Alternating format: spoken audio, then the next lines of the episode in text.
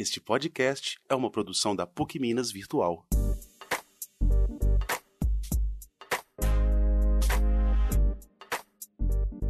Olá a você que ouve o nosso episódio de hoje. A escolha pelo podcast é para permitir que vocês ouvintes possam acessar essa conversa em lugares e situações em que o livro não pode ser lido ou a sua tela do computador ou celular não é viável. São alguns minutos para você ouvir enquanto vai ou volta para o trabalho, fazendo atividade física. E nesses tempos de pandemia também dá para ouvir fazendo as atividades domésticas ou até mesmo tomando banho. Começamos o nosso projeto gravando no estúdio, mas agora que estamos em isolamento social em virtude da pandemia, estamos gravando remotamente. Pedimos então a compreensão se o áudio estiver com algum ruído excessivo ou mesmo com algum latido de cachorro, choro de criança ou buzina de carro. Esse projeto é uma série de episódios em que conversamos com profissionais sobre atualidades relacionadas ao compliance e temas atuais e indispensáveis para a compreensão do nosso estudo. Buscamos aprender com as pessoas convidadas como elas na prática têm trabalhado com as questões de compliance, quais desafios e quais dicas podem nos dar.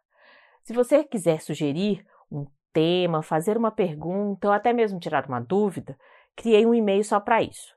O endereço é flaviane.podcast.gmail.com. Me envie uma mensagem.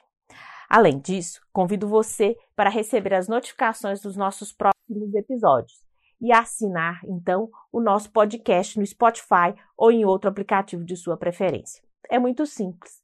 Clique na busca e digite o nome do nosso programa, Conversa sobre Compliance. Depois, basta acessar o nosso ícone e clicar em seguir. Estamos no nosso quarto episódio da nossa série e o tema de hoje é o Regulamento Geral de Proteção de Dados Europeu e as lições que podemos ter para a implantação da nossa Lei Geral de Proteção de Dados no Brasil. Vou apresentar agora o nosso time.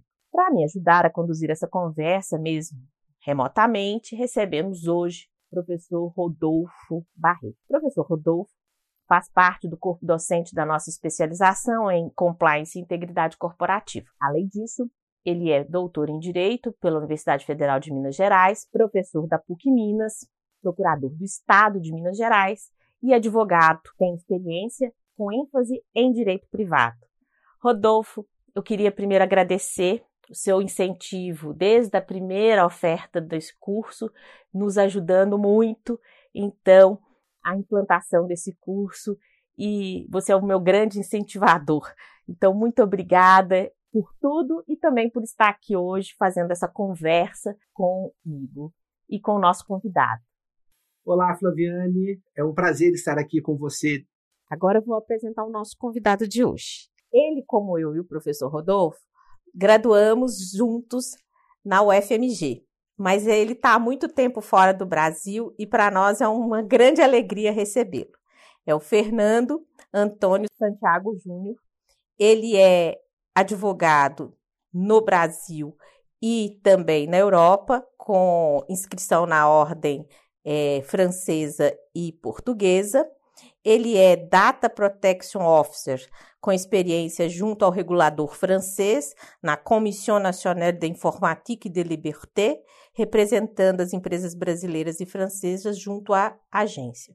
É também titular do diploma de Université Data Protection Officer da Université Paris 2 Panthéon Assas, indicado pela Câmara dos Deputados para compor o Conselho Nacional de Proteção de Dados e da Privacidade.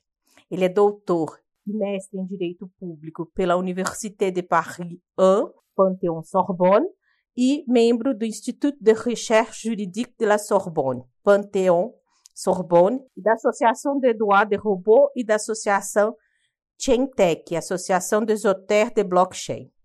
Fernando, seja muito bem-vindo. Obrigado por ter aceito o nosso convite. É um prazer revê-lo, mesmo que virtualmente. Prazer é todo meu, Flaviano. Prazer revê-lo. Prazer rever o professor Rodolfo. Depois de alguns anos de ausência, é muito satisfatório poder retomar esses contatos aí com vocês. E parabéns pelo francês. Ah, muito obrigada. quando eu estava na, na UFMG fazendo a graduação, minha, minha língua preferida sempre foi francês. Só que depois eu perdi isso, porque na minha área raramente se fala francês. Aí quando eu vejo alguém estudando tudo isso em francês, eu fico muito feliz, porque é sim a minha segunda língua de preferência, com certeza. Olá, Fernando Antônio. Bom te ver depois de tantos anos. Pois é, depois de tantos anos mesmo. Estamos aí, a live and kicking. Ô, Fernando, eu queria primeiro que você contasse um pouco para a gente sobre a, a diretiva da União Europeia que deu é, né, origem ao Regulamento Geral de Proteção de Dados que é um, uma questão que eu particularmente acompanho desde a da União Europeia, mas nem todo mundo que está nos ouvindo sabe muito bem sobre isso. Eu queria então que você primeiro nos, nos desse um, um panorama dessa legislação europeia e como você participou, não é? é? tem trabalhado essa diretiva junto à, à, consultoria jurídica e ao seu trabalho de advogado. Ótimo, com um grande prazer.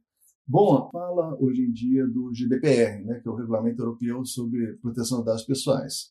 Esse, o, o, GDPR, ele é a evolução da diretiva que você mencionou, na realidade, a diretiva de 1995, a, a qual institucionalizou a nível europeu uh, um, um estándar mínimo de regras relacionadas à proteção de dados pessoais, visando uh, não necessariamente proteger os dados pessoais dos cidadãos, mas o objetivo era exclusivamente facilitar e viabilizar a livre circulação de serviços dentro da União Europeia. Ou seja, foi uma lógica mercantilista, não foi necessariamente uma lógica de a, a proteção de direitos fundamentais, etc.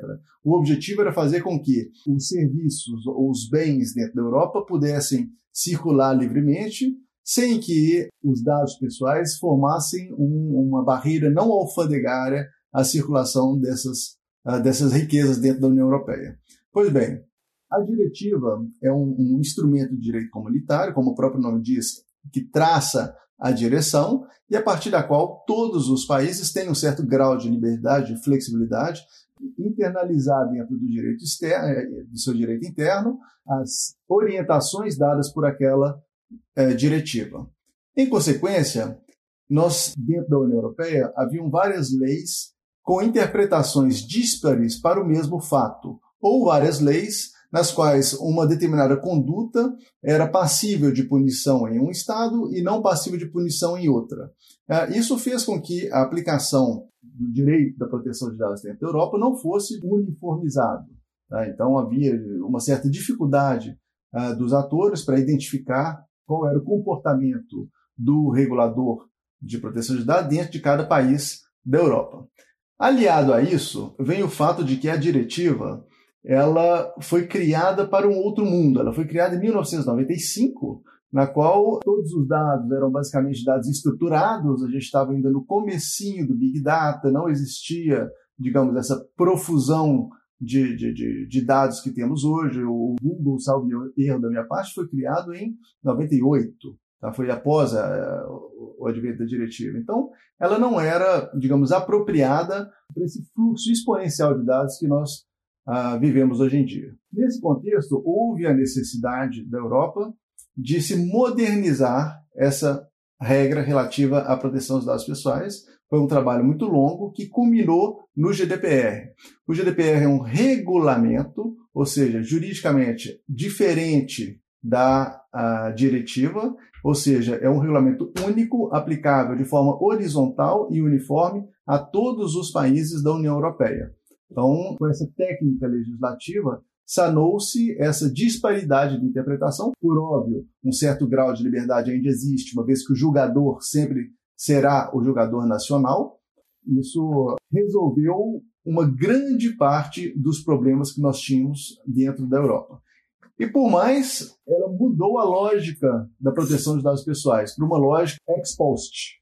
Tá? A lógica anterior da Diretiva 95 era uma lógica ex ante, toda composta de autorizações, e, e o que ocorria é que uma vez que você obtinha autorização junto ao órgão regulador para fazer aquela transferência de dados, para realizar aquela operação, os operadores econômicos simplesmente esqueciam. Olha, eu tenho uma autorização e pronto, tá? E com base nisso, o GDPR mudou essa lógica pela lógica ex post de forma a criar o princípio da responsabilização dos atores, que eles têm a todo momento que provar que a sua ação é coerente com as regras jurídicas aplicáveis à matéria, tá? Uma lógica de accountability, uma lógica que vocês do, do, do ramo do compliance estão muito é, familiarizados com esse tipo de, de comportamento. E um outro ponto que foi, digamos, uh, muito importante, dois pontos que foram muito importantes para o sucesso do GDPR. O primeiro foi o aumento exponencial das penalidades às quais as empresas estavam é, é, suscetíveis em caso de descumprimento. É, nós estamos falando de multas de 50 milhões de euros ou até 4% do faturamento da empresa no mundo. Tá? Ou seja, não só no país, entre 2% a 4% do faturamento da empresa mundial. Por óbvio, quando se considera um ator como Google, isso faz tremer, né? porque uh, o, o, o montante pode ser algo muito relevante. E um outro aspecto, além do, do aumento radical dos montantes da penalidade, é o caráter extraterritorial do GDPR, ou seja, todos os atores que não estejam necessariamente implementados na União Europeia, a partir do momento em que eles tratam dados de uh, deliberadamente de residência na União Europeia ou têm a União Europeia como foco das suas ações de marketing, etc., eles estão sim suscetíveis ao Regulamento Geral Europeu. Uh, nesse contexto, eu posso dizer, sem nenhuma dúvida, de que o, o, GDPR, o Regulamento Europeu sobre Proteção das Dados Pessoais, é um dos maiores instrumentos de diplomacia jurídica da União Europeia. Ela conseguiu, de fato, impor a sua visão de mundo, o seu estándar uh, humanista relacionado ao tratamento de dados mundiais, como padrão que hoje em dia é considerado padrão mundial sobre o tema, dos quais se inspiram todas as regras que sejam as asiáticas, que sejam a brasileira, o, o LGPD, que seja o CCPA californiano, que foi também é, todos inspirados nesse regulamento europeu. Ou seja, eles aprenderam com os Estados Unidos, com a legislação de, do FCPA né, e da OCDE, de que transformaram esse o padrão anticorrupção e agora, em sede de proteção de dados, o, não é, o, o nível de critério de proteção de um estándar legislativo é o europeu. Não é isso, mais ou menos, né? É, e aí, Rodolfo, o que, que você pensou sobre essa questão a partir da, né, da fala do Fernando? O que, que você acha que transferimos para o Brasil nesse sentido? Eu só queria fazer uma, uma pergunta para o Fernando com relação ao aspecto que ele menciona. Né? Fernando, você disse que antes é, era uma análise ex ante e que agora é uma análise ex post. Não é? Nesse caso, ou para você, isso não gera uma certa insegurança jurídica? Ah, de uma certa forma, uh, acredito que isso tenha sido o objetivo. não, não gerar uma insegurança jurídica, mas uh, fazer com que os atores não ficassem totalmente descansados como eles estavam dentro da lógica ex ante. Tá? Ou, em qualquer. Saber o que? A simples, digamos, a autorização dada pelo órgão regulador para a realização de uma determinada transferência não significava de forma alguma um salvo-conduto para que isso possa ocorrer de qualquer forma. Ainda assim, que você houvesse aquela autorização, você teria que observar todos os cuidados preconizados pela legislação, o que não ocorria na prática. Em, em, caso de eu tive a oportunidade de trabalhar ou de assistir em inúmeros processos punitivos, nos quais a defesa do ator era simplesmente a mesma. Não, mas eu tenho autorização para realizar essa transação. Se eu tenho autorização, não há o que me reprimir.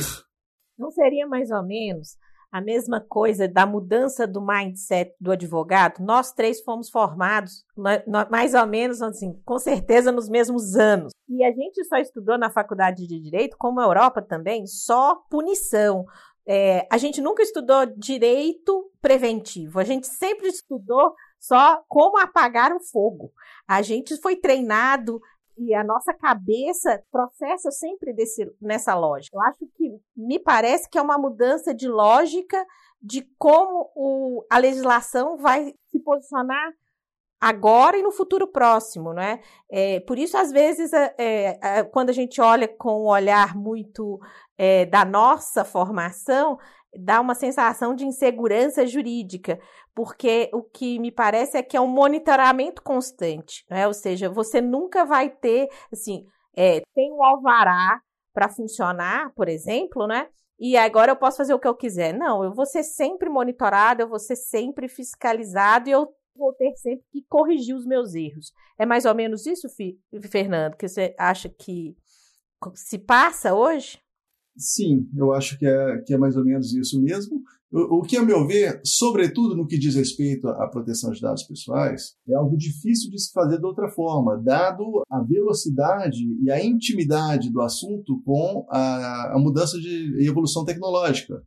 Então, qualquer uh, tipo de regra que enquadre ou que delimite um determinado comportamento, que não seja, é, corre o risco de se tornar obsoleta muito rapidamente. Então, a questão, é, de fato, é dê a direção, aquele é o caminho, cabe a você, numa lógica de accountability, provar que está seguindo aquele caminho em qualquer momento, quando solicitado pelas autoridades ou pelos interessados titulares de dados, etc.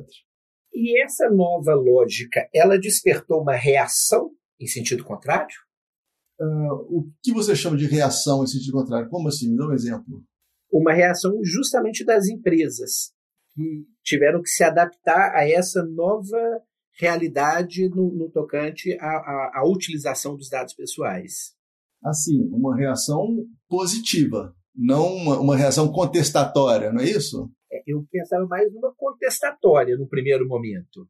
Entendi. Eu, eu diria no, no, intuito de um boicote à lei ou de um lobby para se alterar o, o, o regulamento ou de torná-lo inaplicável ou de modificá-lo. Porque o poder ah. econômico ele é, ele, ele é poderoso, né? Sem dúvida, sem dúvida.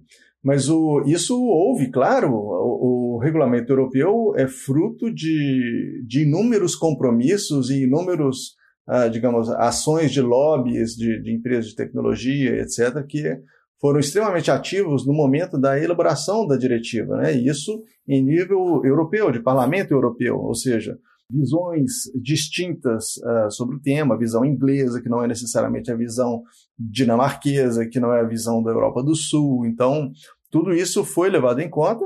O que houve no começo, né, eu, eu vivia na, na França no momento em que o GDPR entrou em vigor, e o que se viu foi, de fato, um, um um movimento parecido com o que estamos vendo no Brasil em relação à Lei Geral de Proteção de Dados, é que é impossível se tornar compliance, é impossível uh, cumprir essa lei, que isso é muito caro, isso é muito difícil, isso é muito complicado, é algo muito embora não fosse, pelo menos no que diz respeito à França, algo novo. Né? A França é um dos países que tem legislação sobre proteção de dados mais antigos da Europa. A primeira foi em 1977 na Alemanha, a da França data de 1978.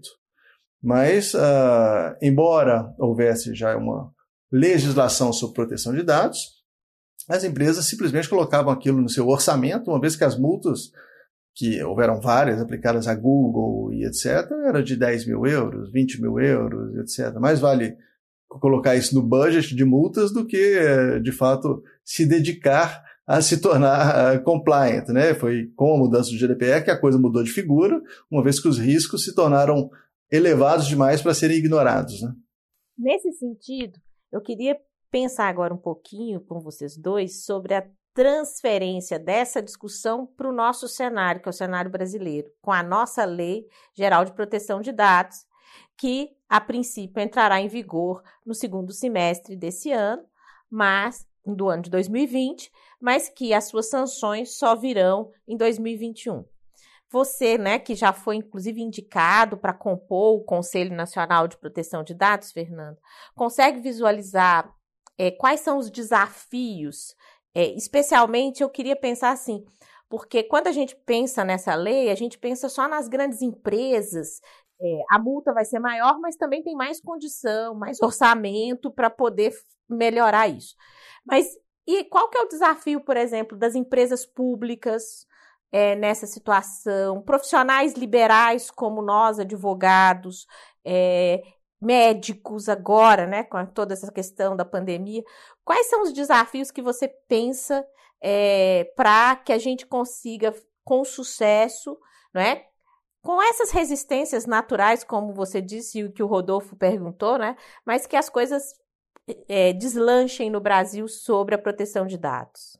Só complementando, na sua opinião, o que, que seria necessário para que a lei pegasse? Já que a gente é de um país em que as leis pegam ou não. Né? O que, que precisa para ela pegar? Olha, uh, o primeiro ponto é uma, uma mudança de paradigma cultural, tá? muito importante. O dado no Brasil nunca foi uh, valorizado ou visto como um ativo, exceto para pouquíssimas uh, empresas que, que cujo objeto social girava em torno do dado.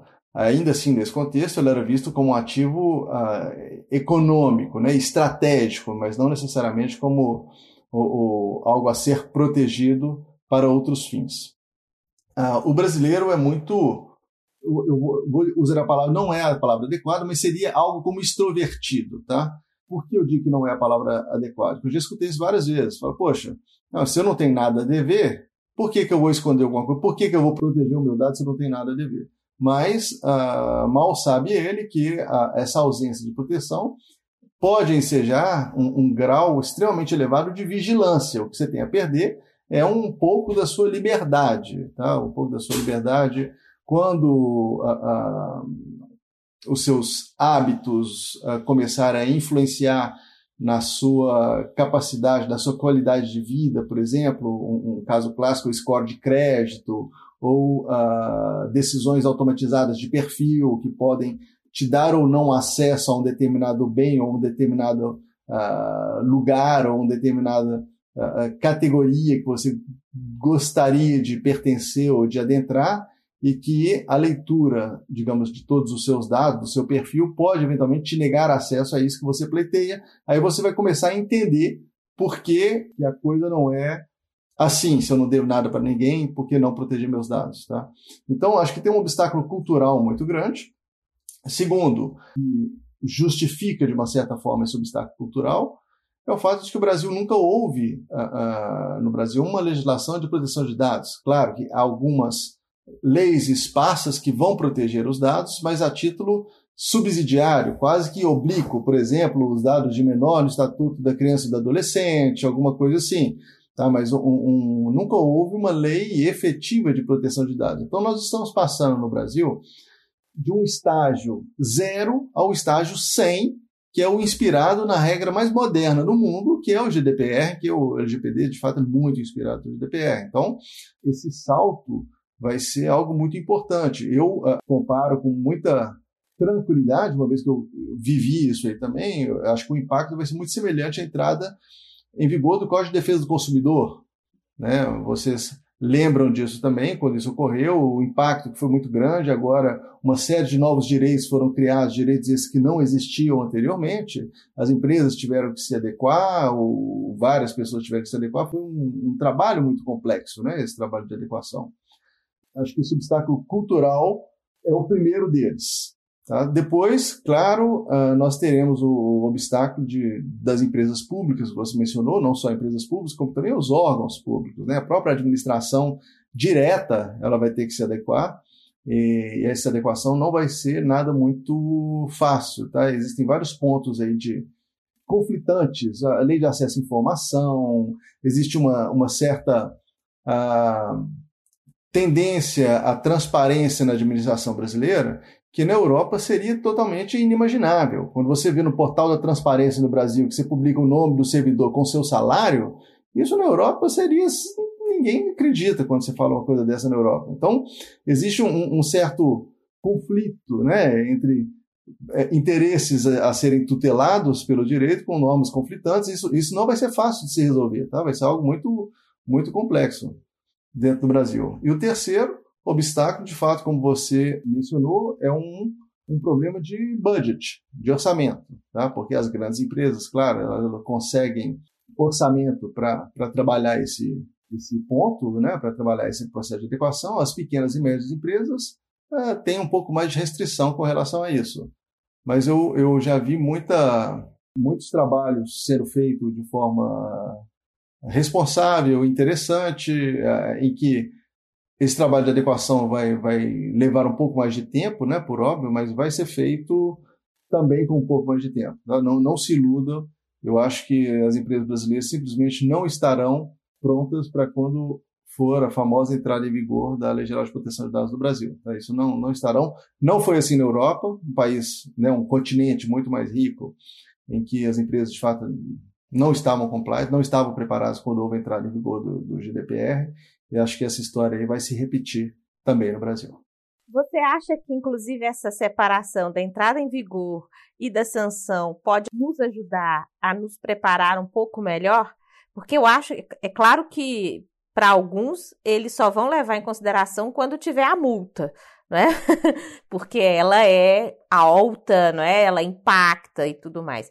Mas esse processo de, vamos, de uma vacácio legis light, vamos dizer assim, de preparação, de treinamento, onde a gente possa é, melhorar mesmo né, esse engajamento cultural pel, pela proteção de dados, pode ser um, um fator positivo dado pela pandemia? Oh, eu acredito que a, a, digamos, o adiamento da multa ele não foi devido à pandemia. Né? Isso já, já havia no Congresso Nacional iniciativas nesse sentido, projetos de lei de postergação da entrada em vigor da GPD, muito antes de se falar em Covid.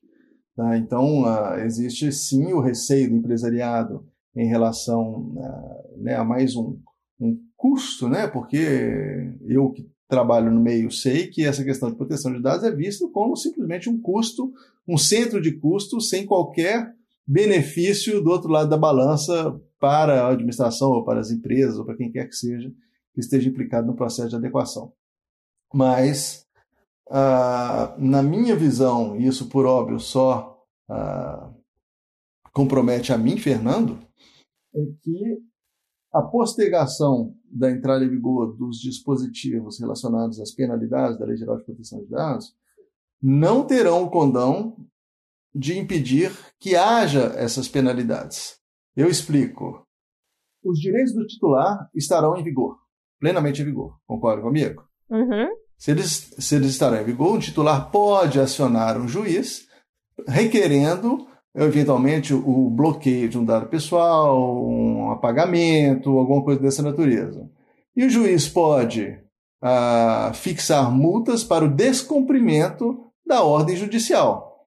Ou seja, você teria via oblíqua uma penalidade relacionada à Lei Geral de Proteção de Dados que não é derivada do descumprimento da lei em si, mas sim do descumprimento da ordem judicial.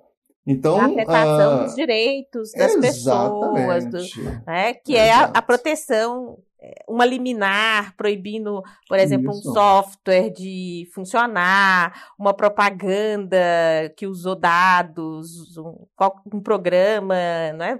De saúde, vai ter muito problema, com certeza. Vai. Mas o eu acho é que é um aprendizado. Mas eu acho que é já é um aprendizado melhor, não é?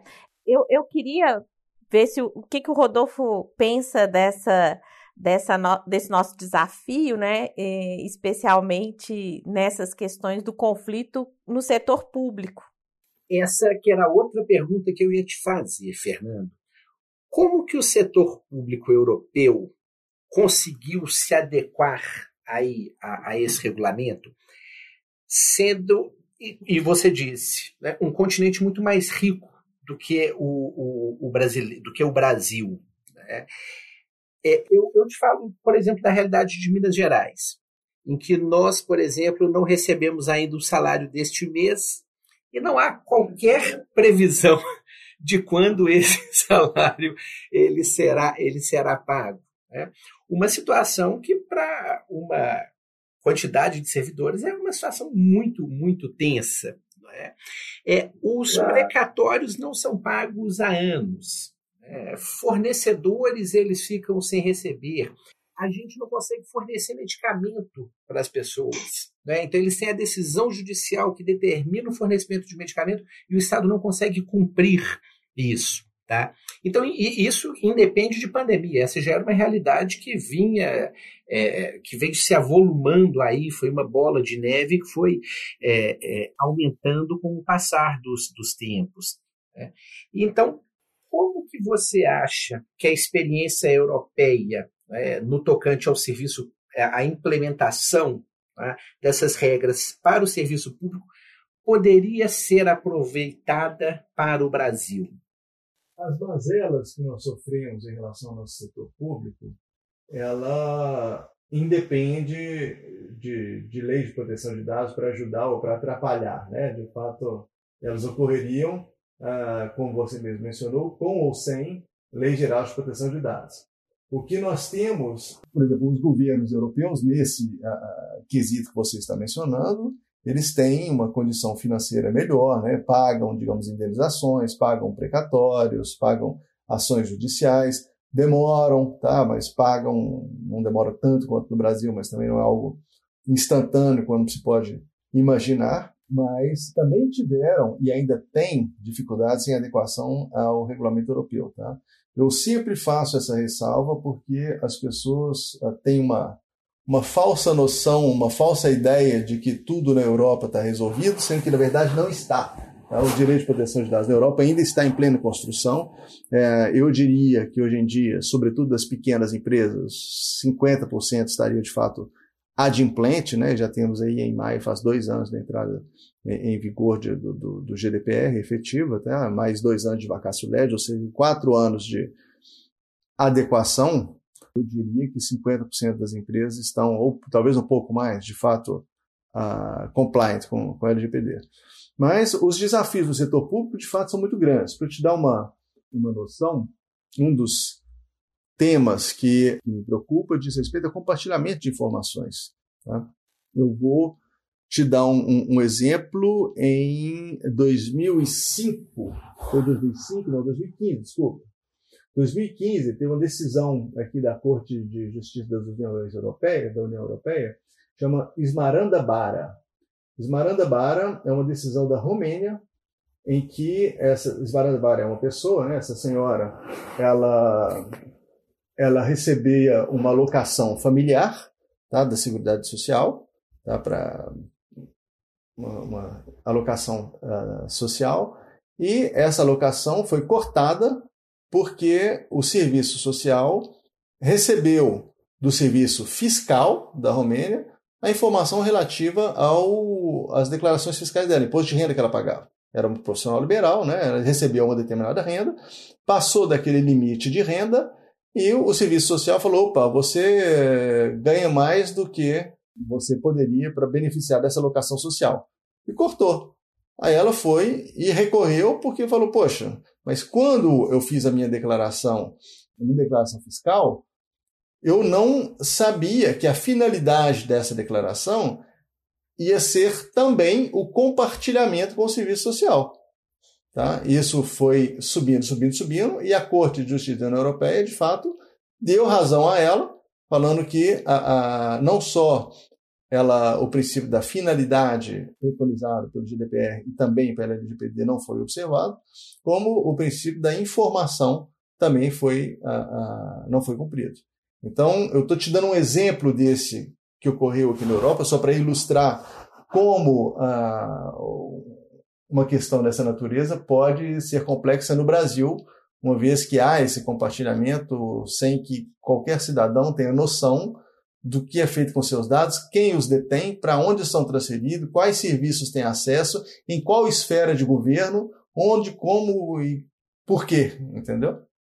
Então, o desafio de fato é grande é muito grande. Né? Aqui você consegue, a, a, administração consegue acesso a informações independentemente de autorização judicial, se requisita essas informações, uma completa desconsideração. Eu imagino que uma decisão como essa no Brasil seria inimaginável. Pois é, mas uh, ela corre o risco de vir, viu? Aqui a gente junta, o Ministério Público tem acesso aos endereços das contas de água, luz, para poder cruzar dados, para descobrir o seu domicílio. A administração pública usa isso, ou seja, é... não fique muito claro que isso já é muito, muito utilizado aqui. É. Eu me lembrei de um caso, até um contemporâneo nosso de faculdade, ele fez um, um processo de imigração para o Canadá E naquele processo de imigração, ele forneceu alguns dados que não eram exatamente verídicos, sabe? Ah. E entrou no Canadá sem, sem nenhum problema, conseguiu depois a cidadania. E um dia, quando nós conversávamos, eu perguntei se ele não se sentia incomodado é, com aqueles fatos depois fossem descobertos. E ele falou que não, que no Canadá aquelas informações são necessárias apenas para o processo de imigração, que fim do processo de imigração, aquelas informações elas não são descartadas, mas elas são postas de lado e não podem servir para qualquer outra finalidade depois por parte do Estado. É, essa, sur, essa surveillance, essa survive que a gente vive também, que, os, que o setor público quer que saber tudo de nós, né, tem, que, tem que dar um basta também, né? Eu acho que a, a lei vai chegar nesse lugar também em algum momento.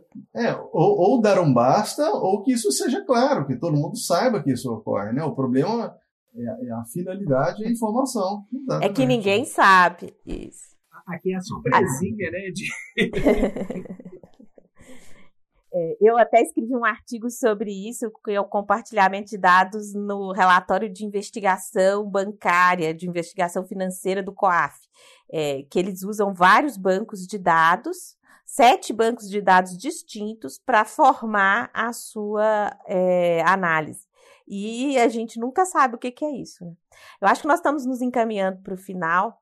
É, eu queria primeiro pedir para o Fernando para depois nos mandar algumas dicas de leitura que ele acha interessante para quem quiser aprofundar nessa relação entre a legislação europeia e a legislação brasileira. Eu sei que você está de férias fora de casa, então né, você está vivendo na Europa, é, e aí eu vou pedir para você depois nos mandar, já que você está longe da sua biblioteca, né, e cedeu uma hora do seu dia né, para poder conversar com os amigos de muitos anos, né? Que faz mais, provavelmente deve fazer uns 20 anos que você não vê o Rodolfo.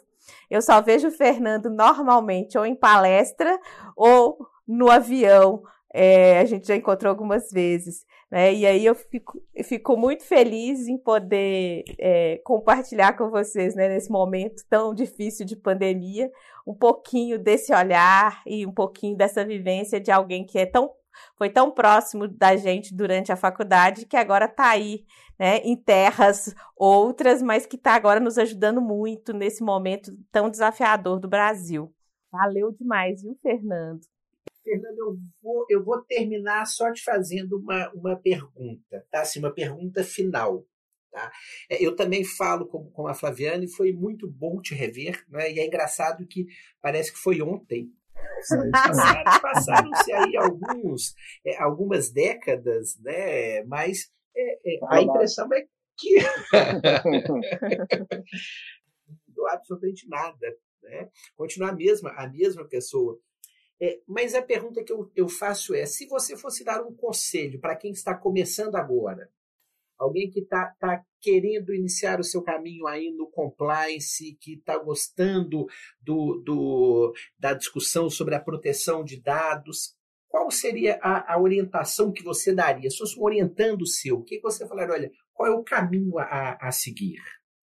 Olha, para alguém que estivesse começando agora, o conselho que eu daria é estude GDPR estude direito europeu. Você não tem uh, condições uh, normalmente de se, se tornar um especialista em proteção de dados estudando uma legislação brasileira que ainda não começou nem sequer estar em vigor uh, e ouvindo, digamos, as informações que infelizmente circulam na internet, circula muita informação de, de baixa qualidade, né, de pouca qualidade. Nós temos Claro, no Brasil tem muita gente boa, tem muitas pessoas extremamente competentes, mas a internet aceita tudo, né? A gente, quando faz algumas pesquisas, infelizmente escuta algumas orientações que, que não tem como prosperar.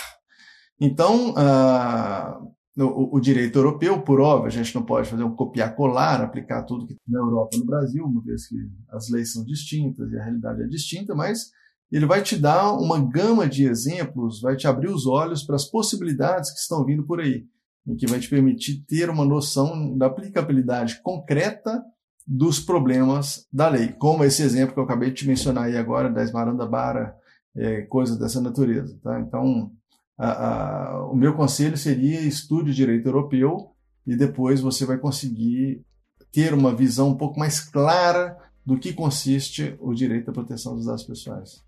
Valeu demais, que bom ver vocês dois, né? Gra agradeço o seu tempo, Fernando, o seu Rodolfo, para a gente poder ter gravado esse podcast hoje.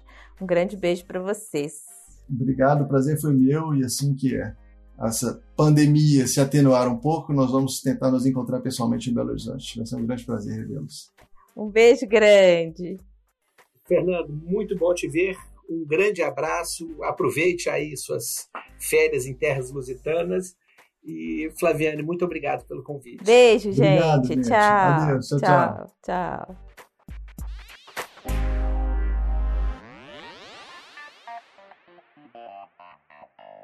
Este podcast é uma produção da PUC Minas Virtual.